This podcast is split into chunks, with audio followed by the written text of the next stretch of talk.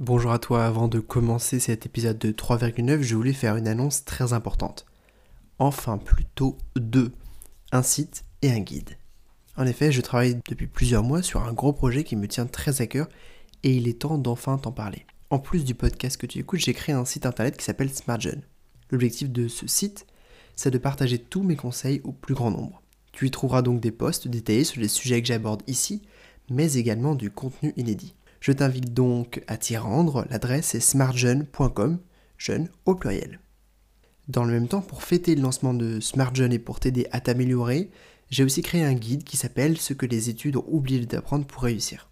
Je l'ai conçu comme un concentré d'outils qui vont te permettre de changer et de mieux réussir dès aujourd'hui. Et ce guide de 18 pages ne vient pas tout seul. Toi et moi, nous savons que la meilleure façon d'apprendre, c'est de pratiquer. J'ai donc créé 4 fiches pratiques que tu trouveras à la fin du guide elles te permettront de te lancer pour être plus organisé, plus productif et mieux réussir dès aujourd'hui. Je te mets donc le lien pour télécharger le guide dans la description et pour te rendre sur SmartGen. Merci d'écouter 3,9 et de le partager à ton entourage. Et c'est parti pour l'épisode d'aujourd'hui. Dans le dernier épisode de 3,9, on a commencé à travailler ensemble sur comment mieux gérer ses priorités et ses tâches au quotidien. Pour cela, on s'est intéressé à la matrice d'Eisenhower.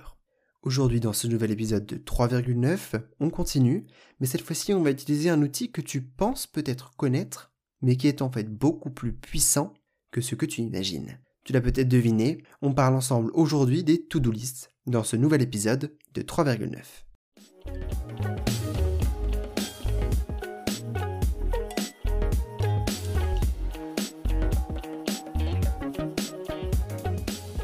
Lors du dernier épisode de 3,9, on s'est donc intéressé à la matrice d'Eisenhower. Aujourd'hui, on va voir un deuxième outil, toujours dans l'objectif de mieux gérer ses projets au quotidien. Et cet outil, c'est, ou plutôt ce sont, les to-do list. Avant de parler plus en détail des to-do list, je voudrais te lire une citation de Winston Churchill qui a dit que là où on trouve un grand pouvoir, on trouve une grande responsabilité. Et eh bien, comme on va le voir ensemble aujourd'hui, les to-do list, c'est un peu la même histoire. Tout le monde connaît les listes. D'ailleurs, tu en utilises sûrement déjà. L'objectif d'une to-do list, par contre, ce n'est pas de jeter sur une feuille tout ce que tu dois faire et d'espérer que ces tâches vont se réaliser d'elles-mêmes. Et c'est cela qu'on va voir ensemble aujourd'hui. Pire, cela peut même être contre-productif, car cela peut te donner l'impression d'être submergé de travail et tu ne pourras plus voir dans cette liste quelles sont réellement tes priorités. Alors comment bien utiliser les to-do list? La première étape, c'est de créer des listes qui soient plus précises. Au lieu d'avoir une immense to-do list interminable qui te décourage d'entrer, il faut créer plusieurs listes avec chacune un champ d'application précis. Voici quelques exemples que je te recommande. Tu peux d'abord avoir une première liste, liste maîtresse, avec tes objectifs SMART à long terme. Cela peut être d'écrire un livre, de décrocher un emploi dans un secteur donné ou de trouver un nouveau master. Ensuite, il y a ta liste de projets sur la semaine. C'est ce que tu souhaites accomplir dans la semaine qui arrive et qui te fera avancer, je l'espère, sur les projets de ta liste maîtresse. Cela pourrait être par exemple de réfléchir au scénario de ton roman, ou de te renseigner sur les opportunités de carrière du secteur qui t'intéresse, ou encore de regarder la liste des masters proposés par ton université. Ces objectifs seront tes priorités pour la semaine. Et ensuite, pour chaque jour de la semaine, tu peux réaliser une liste quotidienne. Cette liste, elle est essentielle. Elle regroupe toutes les tâches que tu vas réaliser dans la journée qui commence et doit prendre en compte tes projets sur la semaine ainsi que les matrices d'Eisenhower que tu as déjà réalisées. En plus de ces listes, tu peux rajouter des listes thématiques. Chaque liste est associée à un thème. Par exemple, tu peux avoir une liste avec les films que tu souhaites voir, une liste avec les courses que tu dois faire la semaine prochaine. Chacune de ces listes a un objectif précis et va pouvoir te libérer l'esprit. Tu n'auras plus à penser tout le temps que tu dois faire telle ou telle chose ou acheter ton paquet de pâtes la semaine prochaine. Si tu le souhaites, tu peux également réaliser une liste qui correspond à tout ce que tu aimerais un jour faire, un peu une wish list dans le futur, et tu pourras y revenir dans quelques mois ou dans quelques années et voir si tu as coché certaines de tes cases ou alors te lancer dans un de ces projets. En ce qui concerne le support des to-do list, il y a beaucoup de choix. Tu as deux grandes possibilités. Soit utiliser un support matériel, par exemple un crayon et un carnet, ou alors utiliser un support immatériel, j'entends par là surtout une application ou alors un site internet. N'oublie pas de prendre en compte tes besoins. Si tes to-do list doivent être pour toi accessibles à tout moment, un service en ligne sera probablement plus pratique. Mais si tu veux pouvoir les customiser, en faire presque des œuvres d'art, alors un crayon et un carnet sera l'idéal. Pour ma part, j'utilise l'application et le site internet Workflowy, Et je trouve cette application formidable, c'est un design qui est très très épuré. L'application est très simple, mais avec beaucoup de fonctionnalités possibles. Il y a même un livre qui a été écrit et qui parle de comment est-ce qu'on peut profiter au maximum de Workflowy. Je te mettrai tous les liens dans la description pour que tu y ailles jeter un coup d'œil. Je te recommande très fortement cette application. Il existe d'autres applications, tu as peut-être déjà entendu parler, ça peut être Google Keep, Evernote ou OneNote. À toi de choisir l'outil qui te correspond le mieux. Pas la peine de faire dans les fioritures, hein. l'objectif c'est de noter des items et des listes, tout simplement. Alors maintenant que tu as commencé à rédiger tes to-do list, comment est-ce qu'on les utilise correctement? Comment tu peux bien utiliser tes to-do list? Tout d'abord, parlons de la liste quotidienne un peu plus en détail. Cette liste, elle est extrêmement importante comme je le disais tout à l'heure. Je te conseille de faire euh, ta to-do list chaque soir à la fin de ta journée de travail par exemple pour ta to-do list euh, professionnelle. Cela te permet en fait de prendre en compte ce que tu n'as pas pu faire dans ta journée, ce que tu vas donc devoir décaler et ce que tu avais déjà l'intention de faire demain. Cela te permet également de te libérer l'esprit pour mieux profiter de la fin de ta journée. Tu n'auras pas besoin de te dire ah oui, il faut pas que j'oublie, demain je dois faire ça. C'est un problème réglé, c'est sur ta to-do list, tu n'as pas besoin d'y penser. Cela peut également être un rituel pour toi de finir ta journée de travail par une to-do list et comme ça, de bien terminer cette journée de travail et de pouvoir maintenant profiter de ta soirée. Si tu préfères, tu peux également écrire cette liste le matin en arrivant au travail par exemple. Surtout, n'inscris pas trop d'éléments sur ta liste, car on sous-estime tous le temps passé à effectuer une tâche. Pour t'aider, tu peux même, à chaque fois que tu inscris un élément dans ta to-do list quotidienne, estimer un temps sur lequel tu vas devoir travailler. Ainsi, si tu vois que en fait tu dois déjà travailler pendant 18 heures sur une journée de 24 heures, cela veut dire que tu as déjà probablement trop d'items sur ta liste. N'oublie pas de prendre en compte tes priorités de la semaine et tes matrices Hours. Quand tu commences ta journée, commence par les tâches qui sont les plus importantes et ou les plus difficiles. Demande-toi quelle tâche tu souhaiterais absolument faire si tu ne pouvais en faire qu'une seule aujourd'hui. Commence par cette tâche avant même de faire quoi que ce soit d'autre, y compris de regarder tes mails. Une fois que cette tâche est accomplie, tu peux l'enlever de ta to-do list et te poser la même question avec les tâches qu'il reste, ainsi de suite jusqu'à accomplir toute ta to-do list. Évidemment, si tu as des rendez-vous ou des entretiens ou des cours, tu dois les prendre en compte dans ta to-do list de la journée. Ainsi, tu vas pouvoir progressivement éliminer les tâches qui sont les plus importantes. En ce qui concerne les tâches les plus difficiles, c'est aussi celles par lesquelles tu devrais commencer. Il faut donc que tu mélanges, que tu trouves un compromis entre tes tâches importantes et tes tâches difficiles. En commençant par la tâche la plus difficile, tu es sûr de l'accomplir aujourd'hui. Et une fois terminé, tu seras soulagé, tu n'auras plus besoin d'y penser, de te dire Ah, il faut absolument que je fasse ça, ça va prendre du temps, c'est long, mais bon. Là au moins, ce sera fait, et tu pourras passer à d'autres choses plus tranquilles pour le reste de ta journée. Justement, au fur et à mesure de ta journée, fais un point régulier sur l'avancement de ta to-do list.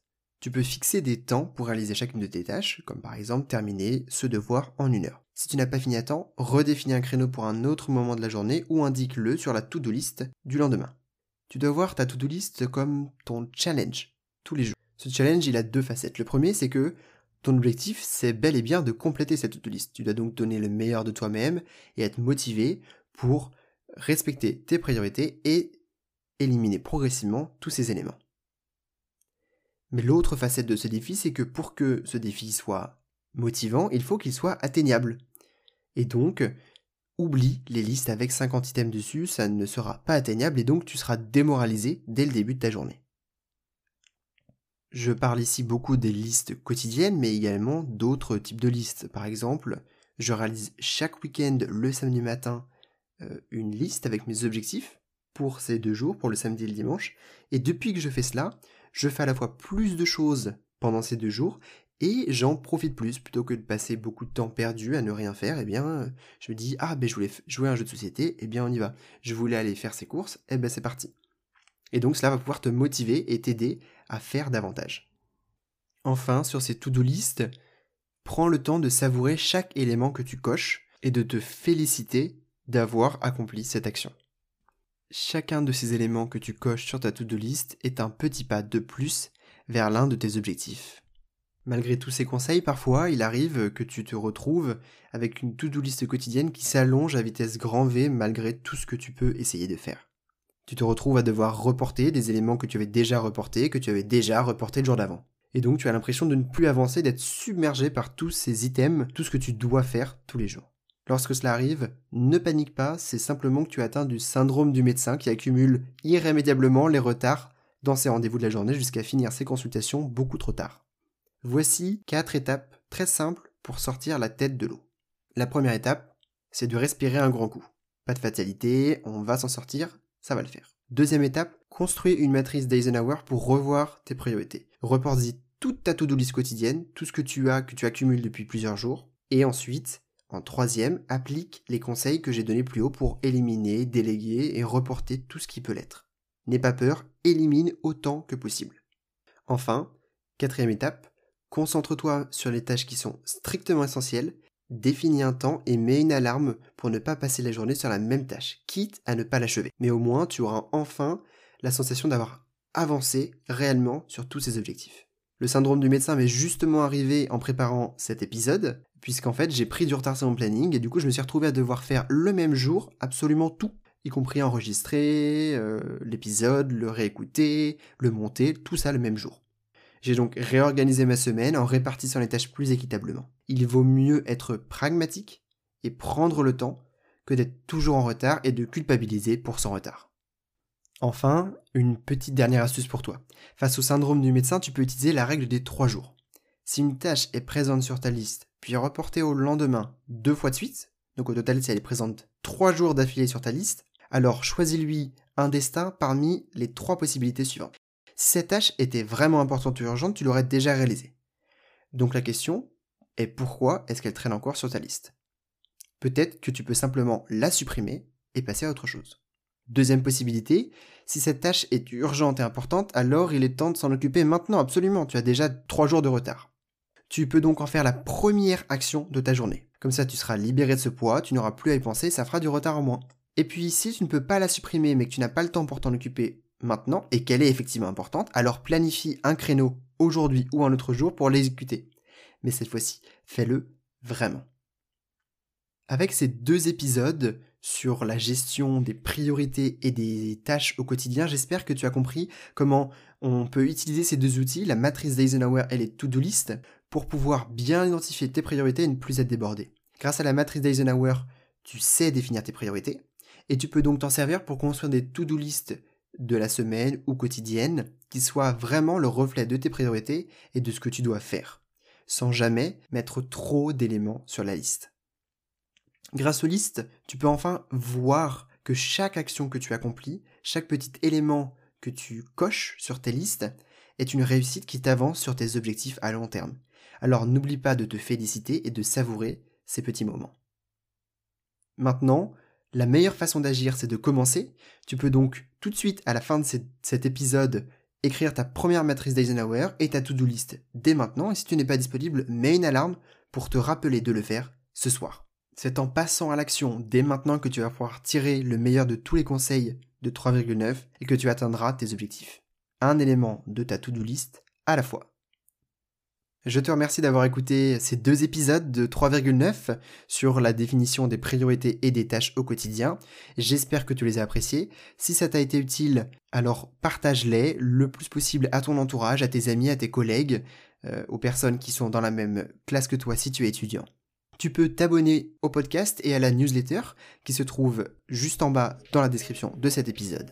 Tu peux aussi me rejoindre sur Instagram, le compte s'appelle 3,9 en toutes lettres, et sur Twitter, 3 en chiffres, virgule 9 en chiffres.